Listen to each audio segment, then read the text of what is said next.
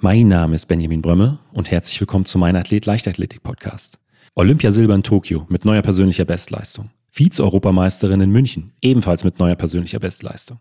Christine Pudenz ist eine der erfolgreichsten Diskuswerferinnen aller Zeiten und ich freue mich sehr, dass sie Zeit für eine gemeinsame Folge gefunden hat. Und im Interview sprechen wir natürlich darüber, wie sie es schafft, bei absoluten Saisonhöhepunkten neue persönliche Bestleistung zu erreichen wie ihr Trainingsalltag aussieht und wie sie die Berichterstattung zur WM 2022 in Eugene selbst wahrgenommen hat. Man hat es halt auch im ganzen Team gemerkt, dass es ein bisschen angespannt war und deswegen war es für mich oder ich glaube für alle umso schöner, dass dann München halt wirklich auch super lief. Also es war ja äh, irgendwie ein Gegensatz wie Tag und Nacht.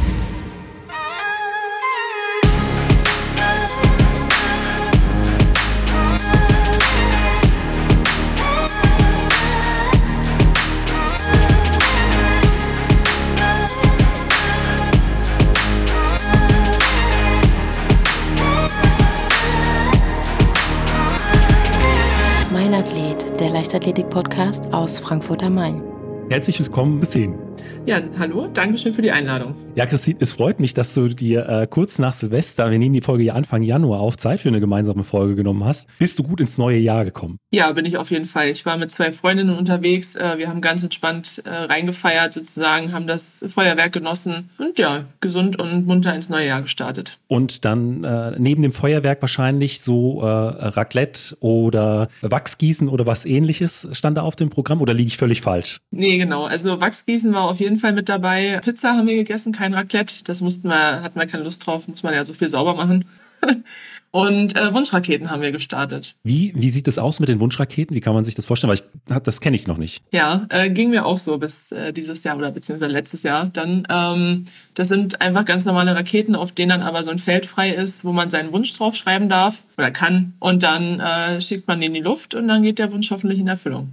Wahrscheinlich äh, ist der Wunsch geheim, sonst geht er nicht in Erfüllung. Ganz genau. Dann frage ich auch nicht weiter nach und schaue aber nochmal zurück auf äh, das letzte beziehungsweise auf die letzten beiden Jahre. Da waren ja zwei absolute äh, Saison- oder Karrierehöhepunkte mit äh, zum einen 2021 den Olympischen Spielen in Tokio und deiner Silbermedaille dort und dann eben auch im letzten Jahr die Silbermedaille hier in München bei den Europameisterschaften. Du hast äh, jeweils äh, das, äh, die Medaille mit einer neuen persönlichen Bestleistung geholt. Und ähm, da ist meine Frage, wie schaffst du es in diesen absoluten Drucksituationen auf den Punkt, äh, so über dich hinauszuwachsen? Wie geht das? Ja, ähm, in Tokio war auf jeden Fall ein ausschlaggebender Punkt, dass ich einfach wusste, ich habe gut trainiert, ich bin fit. Also mein Trainer und ich haben im Vornherein eine gute Arbeit geleistet. Wir waren auf dem Punkt da.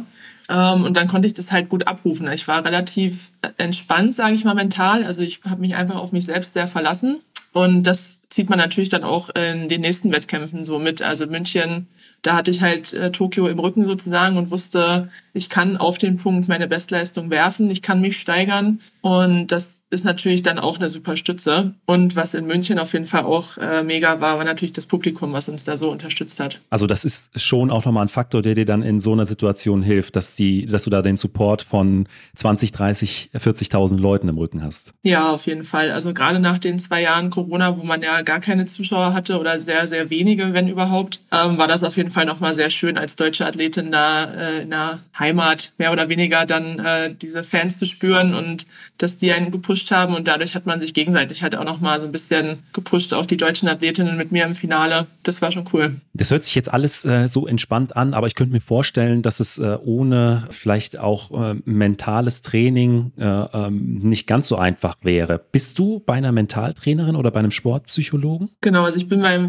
einem Mentalcoach und äh, habe angefangen bei einer Sportpsychologin vom DLV aus. Ähm, da ging es los sozusagen. Das waren so die ersten Kontakte und dann bin ich zu Marc Uhlmann. Ähm, der ist jetzt mein Mentalcoach und das hat mir auf jeden Fall sehr, sehr weitergeholfen. So einmal für den Wettkampf, aber auch im Training ähm, bringt mir das immer noch sehr viel, auch wenn es mittlerweile nicht mehr ganz so viel Zusammenarbeit ist, weil einfach schon die Grundlagen gelegt sind. Man ist mittlerweile auf so einem Level, sage ich mal, wenn ich äh, Probleme habe oder wenn irgendwas auf mich zukommt, wo ich das Gefühl habe, da brauche ich nochmal Hilfe, kann ich mich bei ihm melden. Und ansonsten sind wir im regen Austausch auch einfach mal quatschen, wenn es auch mal gut läuft, kann man ja auch machen. Ja, ja, absolut. Ich habe in einem Interview gelesen, dass du ähm, durch die Zusammenarbeit auch dein Wettkampfverhalten so ein Stück weit verändert hast. Wie, wie hat sich das verändert? Genau, also ich versuche einfach ähm, die Wettkämpfe auch ein bisschen zu genießen. Früher war es bei mir oft so, dass ich den Wettkampf sehr verbissen gesehen habe. Und also ich glaube, jeder Sportler will natürlich seine Leistung abrufen und alles geben, was er hat. Aber ich habe dann den Spaß daran irgendwie nicht so gefunden. Ich war dann nach dem Wettkampf vielleicht mit der Leistung zufrieden,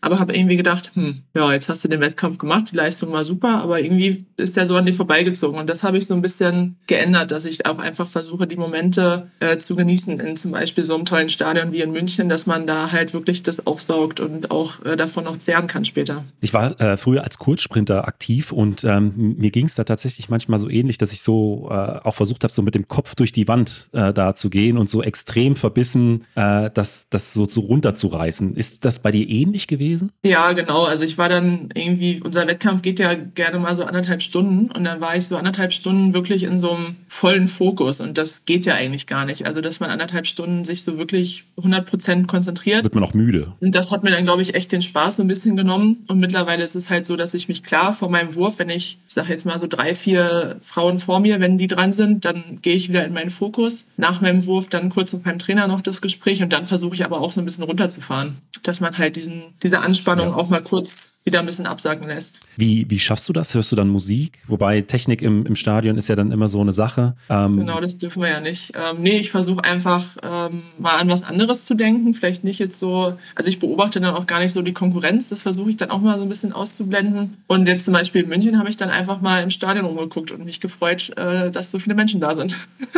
und äh, du hast auch gesagt, dein Trainingverhalten, Trainingsverhalten hat sich verändert oder dein Umgang mit Trainingseinheiten. War es da ähnlich, dass du dann manchmal dann zu verbissen in äh, Einheiten warst oder gab es da andere Punkte, an denen ihr gearbeitet hattet? Na, das war eher, dass ich äh, sehr schnell äh, zickig geworden bin. So bei Technikeinheiten, wenn was nicht von Anfang an so lief, wie ich mir das vorgestellt habe. Ähm, wir machen so um die 30 Würfe im Training und da war dann nach 10 Würfen bei mir, dass ich gar nicht mehr technisch arbeiten konnte.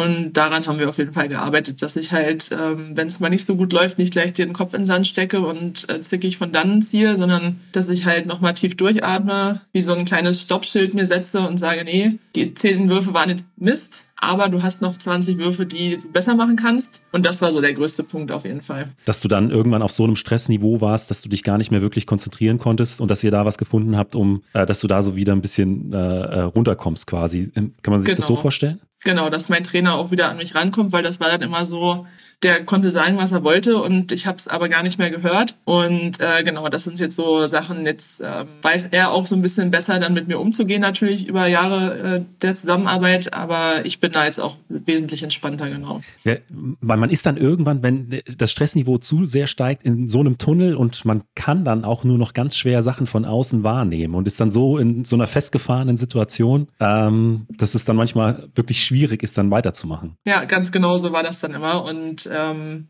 wenn man dann halt irgendwie so zehn Würfe wegschmeißt eigentlich und den Rest der Einheit dann gar nicht mehr machen kann, da bleiben halt übers Jahr verteilt doch ganz schön viele Würfe ja. liegen, die man eigentlich machen muss. Und deswegen bin ich ganz froh, dass das mittlerweile ein bisschen besser geworden ist.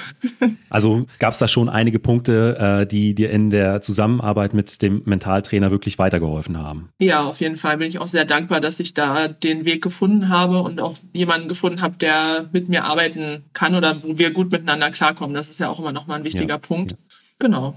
Aber nach so zwei erfolgreichen Jahren, äh, mit was für Zielen oder äh, an welchen Punkten wollt ihr denn für die kommende Saison arbeiten? Weil es gibt ja dann doch immer irgendwas, äh, was man noch ein bisschen verfeinern möchte. Ja, also irgendwas ist ja immer im Sport, äh, gerade bei den technischen Disziplinen. Ich glaube, da sind bei mir auch noch einige Baustellen, die wir so haben. Es ist immer bei mir der Eingang im Wurf. Wenn ich anfange, wenn der sitzt, dann ist der Rest des Wurfs auch ganz gut und da wollen wir einfach dran arbeiten, dass der Eingang noch stabiler wird, dass ich da wirklich zu 99 Prozent Prozent die Positionen treffe, die ich treffen muss. Und ja, sportlich gesehen natürlich, dieses Jahr steht ja die WM wieder an für uns in Budapest. Und bei der WM lief es ja bisher bei mir noch nie so gut. Deswegen hoffe ich da, dass ich dieses Jahr einfach mal zeigen kann, dass ich auch bei der WM vorne mitwerfen kann. Das ist so das sportliche Ziel. Du hast gesagt, technisch so der Eingang, der soll noch stabiler werden. Äh, ist das dann durch normale Trainings, äh, technische Trainingseinheiten oder äh, was nutzt ihr da für Tools? Genau, also einfach die Wurfeinheiten, die wir haben oder auch Imitation. Also das heißt, äh, die Wurfbewegungen aufgeteilt in verschiedenste kleinere Bewegungen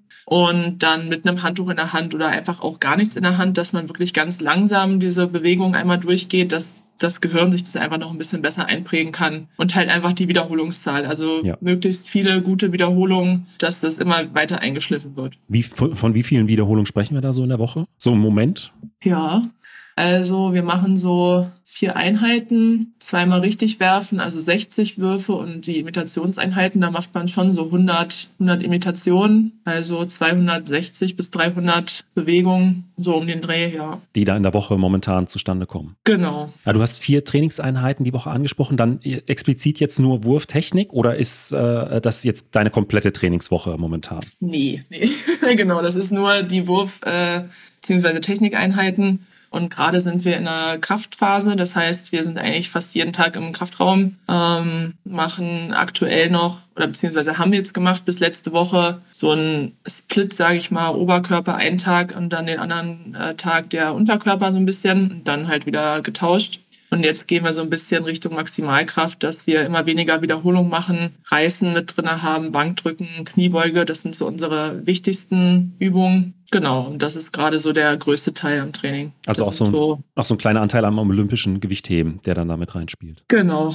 genau. Was sind da so, du hast gesagt, ihr geht jetzt mehr in Richtung Maximalkraft. Was sind das so für Werte die, äh, oder Gewichte, die du da bewegen musst? Ähm, also bei mir sind beim Reißen ist meine aktuelle Bestleistung bei 77,5 Kilo. Da hoffe ich, dass ich dieses Jahr mich an die 80 ranarbeiten kann. Ähm, Bankdruck bin ich für mich oder beziehungsweise bei uns im Diskuswurf gerade noch einer der Schwächeren. Da habe ich ähm, aktuell 105 Kilo eine Wiederholung. Und Kniebeuge ist bei uns, ähm, wir machen so halbe, also so 90 Grad ungefähr, die Beine, also die Kniewinkel. Und da habe ich letztes Jahr äh, Fünfer Wiederholung 210 Kilo gemacht. Da bin ich gerade noch nicht, aber wir arbeiten auf jeden Fall auch darauf hin, dass es dann wieder Richtung Saison so in die Werte geht. Du hast gesagt, ihr arbeitet zusammen. Äh, wer, mit wem trainierst oder wer ist denn dein Trainer? Und äh, trainierst du allein oder trainierst du in einer, in einer etwas größeren Trainingsgruppe? Ähm, ja, mein Trainer ist Jörg Schulte. Der war auch mal äh, DLV-Bundestrainer im Nachwuchs-Diskuswurf. Ähm, und ich habe eine Trainingsgruppe mit den beiden Prüferbrüdern, also Clemens und Henning Prüfer. Und jetzt seit dem Herbst ist Henrik Jansen auch bei uns in der Trainingsgruppe. Also eine pure Diskuswurf-Trainingsgruppe. Ich habe auch gelesen, dass du mittlerweile seit rund äh, zehn bis zwölf Jahren mit deinem Trainer zusammenarbeitest. Das ist ja schon eine sehr, sehr lange Zeit der Zusammenarbeit. Was würdest du sagen, zeichnet denn äh, zum einen deinen Trainer aus und vielleicht auch euch als, als Team? Ist ja schon was Besonderes, wirklich äh, über ein Jahrzehnt zusammenzuarbeiten. Ja, das stimmt. Also was ihn auszeichnet, ist auf jeden Fall die Ruhe, der, die er hat so. Ähm, ähm, halt auch gerade in den Phasen, wo es bei mir noch ein bisschen schwierig war mit der mentalen Sache, sage ich mal, dass die Zickigkeit, da ist er halt immer recht ruhig geblieben und wusste halt, ich muss sie jetzt kurz mal durchatmen lassen und dann geht das auch wieder. Und ähm, natürlich über die Zeit hat man auch ein gewisses Vertrauen zueinander, dass man, ähm, also ich weiß, wenn er den Trainingsplan so schreibt, dann wird das schon Sinn machen und er weiß halt, wie ich auch auf Trainingsinhalte reagiere und wir können sehr ehrlich miteinander sprechen, wenn ich zum Beispiel auch mal das Gefühl habe, dass irgendwas jetzt gerade nicht so passt im Training oder mir irgendwas nicht gut tut, dann sage ich ihm das halt auch einfach und dann können wir darüber sprechen und finden irgendwie zusammen eine Lösung. Und was ich halt auch gut finde, ähm, dass er das auch zugelassen hat, dass ich, ich sag mal, Hilfe von außen genommen habe. Also das mit dem Mentalcoach und ich mache ja bei dem Marc Ullmann auch so ein bisschen Neuroathletiktraining ähm, da war, also, oder auch so ein Athletiktrainer haben wir jetzt auch neu dazu. Also es ist halt alles so, er ist da sehr offen für anderen Input und das finde ich auch sehr gut. Hm, du hast äh, seine Ruhe angesprochen. Da könnte ich mir auch vorstellen, dass das sowas ist, äh, was einem in schwierigen Wettkampfsituationen vielleicht auch so ein wenig weiterhilft. Wenn man dann so, ja, ich sag mal, so ein Fels äh, in der Brandung da am, am Rand stehen hat, der vielleicht nochmal so ein bisschen von seiner eigenen Ruhe auf einen übertragen kann. Ja, auf jeden Fall. Und was natürlich auch äh, super war, dass er jetzt in Tokio und in München mit dabei sein konnte. Ähm, das ist natürlich auch immer noch mal was anderes, wenn der eigene Heimtrainer mitkommen kann zu solchen großen Wettkämpfen. Ich meine, klar, mit meinem Bundestrainer komme ich auch klar und mit dem könnte ich auch Wettkämpfe bestreiten, aber es ist natürlich immer noch mal was anderes, ja. wenn man wirklich seinen Heimtrainer dabei hat.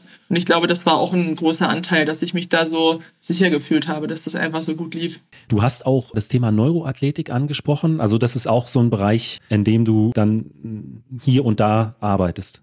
Genau, das habe ich ähm, 2018, Ende 2018 angefangen und für mich ist es einfach ähm, die Verbindung zwischen meinen Füßen und dem Kopf sozusagen. Also wir machen ja alles im Wurf eigentlich über unsere Füße und seitdem ich dieses Neuroathletiktraining mache, habe ich das Gefühl, dass ich einfach besser weiß, wo ich stehe im Ring. Ich kenne meine Position besser und ich habe einfach ein besseres Gefühl. Vorher konnte ich nie so richtig sagen, was ich jetzt am Wurf irgendwie schlecht fand oder was mir nicht so gefallen hat. Und durch dieses Neuroathletiktraining nicht nur, aber es war wirklich ein großer Teil, ähm, komme ich besser klar im Ring, kann besser kommunizieren, was jetzt sich falsch angefühlt ja, hat. Das sind dann aber tatsächlich schon so Feinheiten. Äh, Gerade Neuroathletik-Training äh, ist jetzt nichts, was man äh, als, als Anfänger, als Anfängerin direkt äh, nutzen muss, nutzen kann, würde ich sagen. Weil ich denke, das ist dann wirklich so in den Top-Bereichen, wenn man dann halt guckt, wo kann ich noch meine Prozente ja, rausholen, ja wo kann ich noch Hilfe kriegen, dafür ist es dann wirklich ja. hilfreich, ja. Aber bis man äh, äh, auf dieses Niveau kommt, da dauert es natürlich eine ganze Weile. Deswegen meine nächste Frage, wie bist du eigentlich mal zur Leichtathletik gekommen? Ja, das ist ähm, so ein bisschen familiär bedingt gewesen. Also meine Eltern haben beide früher, äh, also mein Papa war Diskuswerfer, meine Mutter war Kugelstoßerin. Ähm, das war dann einfach schon so ein bisschen in die Wiege gelegt. Und mein Bruder hat dann auch Diskus geworfen. Und ich habe dann halt, als meine Mutter dann so eine kleine Kinder-Leichtathletikgruppe trainiert hat, habe ich dann bin ich halt mitgegangen und ja, so kam dann eins zum anderen. Irgendwann, ich glaube so mit 12, 13, hat mein Papa mir dann mal einen Diskus in die Hand gedrückt. So mal nach dem Motto, komm, wir gucken mal. Und das hat dann ganz gut geklappt. Ich habe ja auch eine Zeit lang noch Kugelstoßen ja. gemacht. Ja, und dann Blockwurf gab es ja früher auch noch. Ich glaube, die Blockwettkämpfe gibt es gar nicht mehr so in der, in dem. Sowas habe ich dann früher auch noch ja. gemacht. Also quasi so ein bisschen Richtung Mehrkampf noch. Und dann bin ich ja mit 16 nach Potsdam gegangen und mich dann auf den Diskus spezialisiert. Ähm, aber gab es irgendwann eine, eine, einen Schlüsselmoment, nachdem du gesagt hast, okay, ich konzentriere mich jetzt auf äh, dann auf den Diskuswurf? Oder hat sich das dann einfach so ergeben? Nicht so richtig. Mir hat Kugel einfach nie so viel Spaß okay. gemacht. Also irgendwie, ich glaube, da wäre ich auch äh, nicht so gut aufgehoben durch meine Bankdruckwerte. Da braucht man doch ein bisschen mehr Power im Oberkörper. Und die ist halt einfach nie so weit geflogen, wie ich mir das erhofft habe. Und der Diskus ist halt so weit geflogen, wie ich mir das vorgestellt habe. Und deswegen war dann die Entscheidung relativ einfach. Aber gab es äh, vor der Entscheidung intern in der Familie noch die ein oder andere Besprechung? Weil ich sag mal, äh, deine Mama als Kugelstoßerin, dein Papa als Diskuswerfer, dass da vielleicht äh, das doch, also ich könnte mir vorstellen, dass es da mit Sicherheit auch mal ein Thema war. Ja, war auf jeden Fall schon ein bisschen Thema. Ich glaube, meine Mama hätte es jetzt auch nicht schlimm gefunden, wenn ich äh, Kugelstoßen weitergemacht hätte. Aber dadurch natürlich auch ein bisschen bedingt, dass mein Papa Diskuswerfer war und er ja auch mich dann zu der Zeit trainiert hat, war er vielleicht auch ganz froh, dass ich dann Richtung Diskuswerfen gegangen bin. Aber das kann ich mir schon gut vorstellen, dass es dann äh, in so einer sportaffinen Familie äh, dann auch wahrscheinlich auch viel über äh, Trainingsinhalte, über Wettkämpfe gesprochen wird und dass da manchmal vielleicht auch abends am, am Essenstisch so hitzige Diskussionen äh, über das ein oder andere Thema entstehen. Ja, auf jeden Fall. Es war auch, ähm, als ich bei meinem Papa noch trainiert habe, nicht immer so spaßig. Also wir haben dann immer so nachmittags äh, zusammen trainiert und dann abends abends beim Abendbrottisch war dann auch manchmal die Stimmung ein bisschen geknickt, sage ich mal, weil halt, wie schon angesprochen, meine zickige Art beim Werfen natürlich auch bei meinem Papa ähm, durchkam. Und das war dann nicht immer so angenehm. Aber mittlerweile ist es äh, sehr schön. Also wenn mein Papa dann mal nachfragt, wie läuft's denn im Training oder was macht ihr denn gerade? Und er kann natürlich immer noch was damit anfangen, wenn ich auch so ein paar technische Sachen erzähle. Und er guckt natürlich auch bei den Wettkämpfen hin ja. und hat dann auch immer noch mal einen Tipp parat und sagt dann immer meinem Trainer Bescheid, was er so gesehen hat. Und mein Trainer entscheidet dann, ob er mir das weiter sagt oder nicht. Ich sag mal, in der Zwischenzeit von deiner ersten Trainingseinheit jetzt zu den beiden äh, letzten äh, Silbermedaillen bei den internationalen Meisterschaften äh, hast du ja auch sehr, sehr viel in deinem Leben dem Leistungssport untergeordnet. Also was ist das, was dich so im Kern antreibt? Also warum gibst du so viel für den Sport? Das ist einfach äh, der, der Gedanke oder der, doch der Gedanke daran, dass noch ein bisschen was in mir steckt. Also ich will einfach irgendwann sagen, okay, ich habe jetzt wirklich alles gegeben, leistungstechnisch so, dass ich weiß, weiter geht's nicht. Ich will einfach gucken, wie weit ich kommen kann. Und gerade jetzt natürlich macht es auch einfach Spaß mit den Erfolgen. Es gab auch Jahre, da war es nicht ganz so spaßig. Aber umso schöner finde ich das halt jetzt, dass man jetzt so die Belohnung für die auch harten Jahre bekommt. Und ich hoffe natürlich einfach, dass es jetzt noch ein bisschen weitergeht, dass ich das noch weiter genießen kann, dass ich gesund bleibe und einfach ähm, ja weiterhin Spaß an dem Sport habe. Also es ist echt, man stellt sich das vielleicht irgendwie so, ich drehe mich ein bisschen im Kreis und das macht mir Spaß. Aber ja, genau das, wenn ich sehe, wie weit der Diskus fliegt. Das macht einfach Spaß, ja. Und sind es auch so diese technischen Feinheiten, an denen man arbeiten kann, äh, dass man halt immer so die, Technik immer weiter perfektioniert? Genau, also man hat halt immer irgendwas, äh, an dem man noch arbeiten kann, sei es jetzt wirklich im technischen Wurfbereich oder manchmal sind es ja auch Kleinigkeiten bei, bei der Krafttechnik oder also so, man hat halt immer irgendwo so ein paar Prozent, ja. wo man noch weiß, da ist noch was zu holen und ja, das macht einfach Lust, das noch ein bisschen rauszukitzeln. Ich glaube, das ist auch für viele so eines der Kernthemen. Ich habe früher auch immer gesagt, also äh, an dem Tag, an dem ich ins Training komme und nicht mehr weiß, woran ich noch arbeiten soll, ist eigentlich der letzte Tag, äh, an dem ich ins Training gegangen bin, weil woran soll ich noch arbeiten? Wo, wo soll ich noch, genau. eine, noch meine Motivation so ein Stück weit rausziehen? Weil es, glaube ich, bei vielen so dieser, vielleicht so ein bisschen so dieser Drang zur Perfektion, äh, da wirklich an seine Grenzen äh, zu gehen, zu wissen, was steckt tatsächlich so in mir. Ganz genau. Und einfach das austesten, wenn man dann irgendwann feststellt, okay, weiter geht's nicht mehr, mhm. dann soll es so sein. Aber an dem Punkt bin ich auf jeden Fall noch nicht. Ja. Und deswegen bin ich gespannt, was da noch so passiert. Dann kommen wir jetzt zu den fünf Fragen, die ich jedem meiner Gäste stelle. Und da ist die erste immer, was war denn bisher dein schönster Wettkampf, unabhängig von der Platzierung? Einfach äh, an dem die schönsten Emotionen hängen. Ja, auf jeden Fall dann München dieses Jahr. Dadurch einfach äh, bedingt, dass so viele Zuschauer da waren, dass meine Eltern mit im Stadion waren, mein Bruder war mit da und dann waren die später auch noch mit im Hotel bei uns und wir konnten das gemeinsam feiern. Ich konnte mit Claudine diesen Erfolg zusammen feiern, sie ist ja Dritte geworden äh, ja, das ist eigentlich einfach so der schönste Wettkampf. Und gibt es da noch so einen Moment, der sich richtig eingebrannt hat?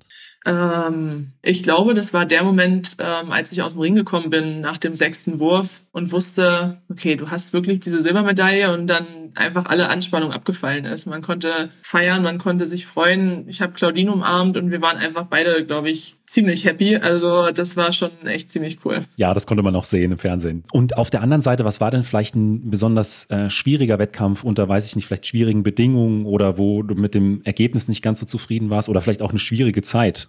Ähm, also eine schwierige Zeit war auf jeden Fall alles vor 2019. Und da würde ich sagen, der schwierigste Wettkampf, bei dem ich zwar nicht teilgenommen habe, aber der mich äh, sehr geprägt hat, war die EM 2018 in Berlin. Da habe ich zugeschaut und das war für mich sehr schwierig auf jeden Fall. Weil ich halt eigentlich gerne da unten mitwerfen wollte. Und als aktive Teilnehmerin würde ich sagen, war es schon dieses Jahr auch die WM, ähm, weil ich einfach von mir ein bisschen mehr erhofft hatte. Ich hatte gut trainiert und das war so ein, ja, dieses Jahr einfach mental äh, schwierig für mich dann damit umzugehen, dass dieser Druck, den ich da gespürt habe, dass ich dem nicht standhalten konnte, aber auch daraus konnte ich wieder ein bisschen was ziehen, also war es nicht komplett negativ. Hat man dieses Jahr in den USA auch so ein Stück weit was von der Berichterstattung hier in Deutschland mitbekommen? Weil ähm, ich hatte in einer Folge mit Lynn Kleine so ein bisschen darüber gesprochen. Wir waren so ein bisschen der Ansicht, dass die teilweise doch ungerechtfertigt hart war, was äh, ja insgesamt äh, die Leistung äh, von den deutschen Athleten und Athleten in, in Eugene anging. Ja, auf jeden Fall. Man hat das schon mitbekommen und ich glaube, das war auch ein bisschen mein Fehler, dass ich mich damit ähm, vor dem Wettkampf zu viel beschäftigt habe,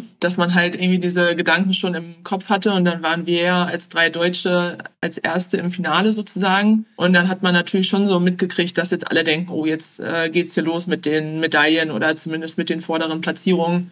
Und ähm, ja, das hat man auf jeden Fall gespürt. Und ich habe dann nach dem Wettkampf noch den größten Fehler gemacht, dass ich auch noch einen Artikel gelesen habe über mich sozusagen, wie schlecht ich dann geworfen habe. Und danach habe ich dann gesagt, gut, ich werde auf jeden Fall keine Berichte mehr lesen, ähm, weil das ist auf jeden Fall richtig blöd.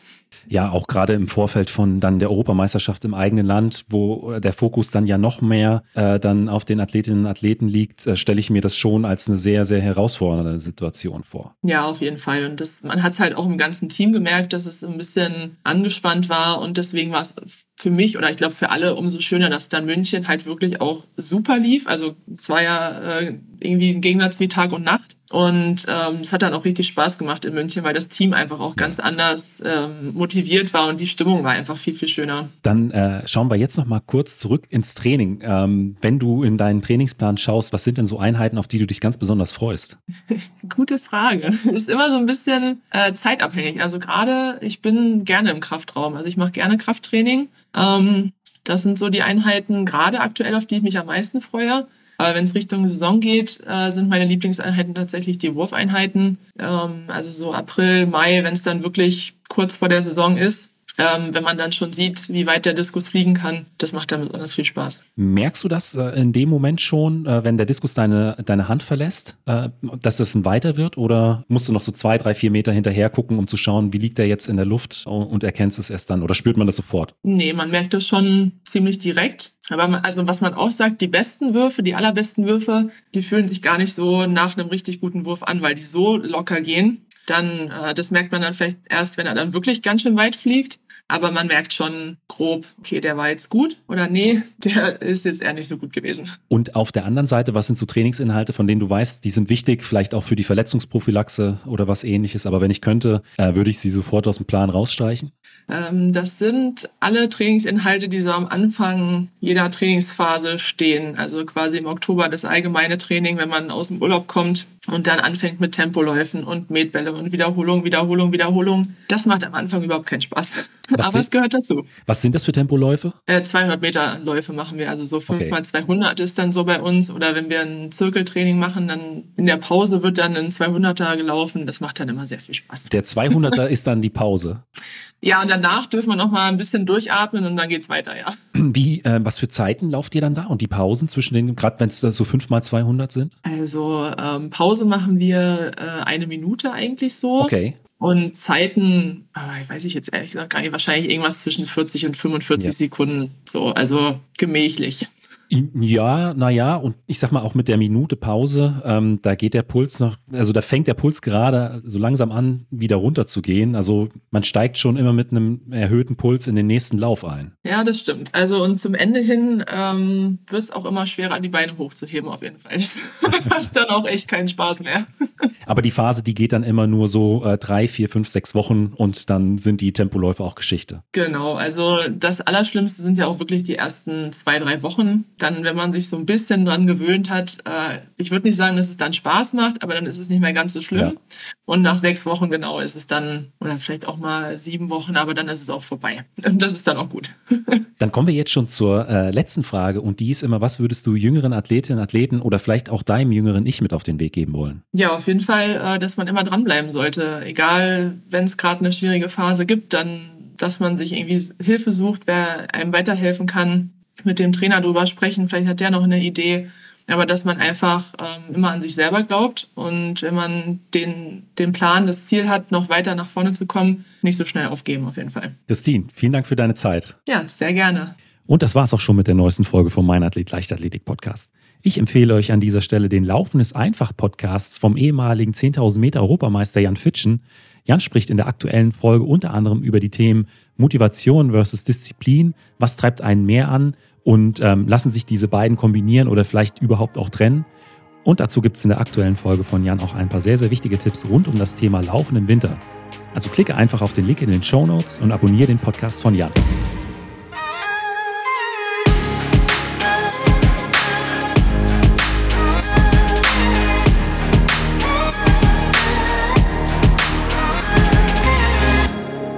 Zum Schluss der Folge noch vielen Dank an den Sponsor dieser Folge, Joyboy.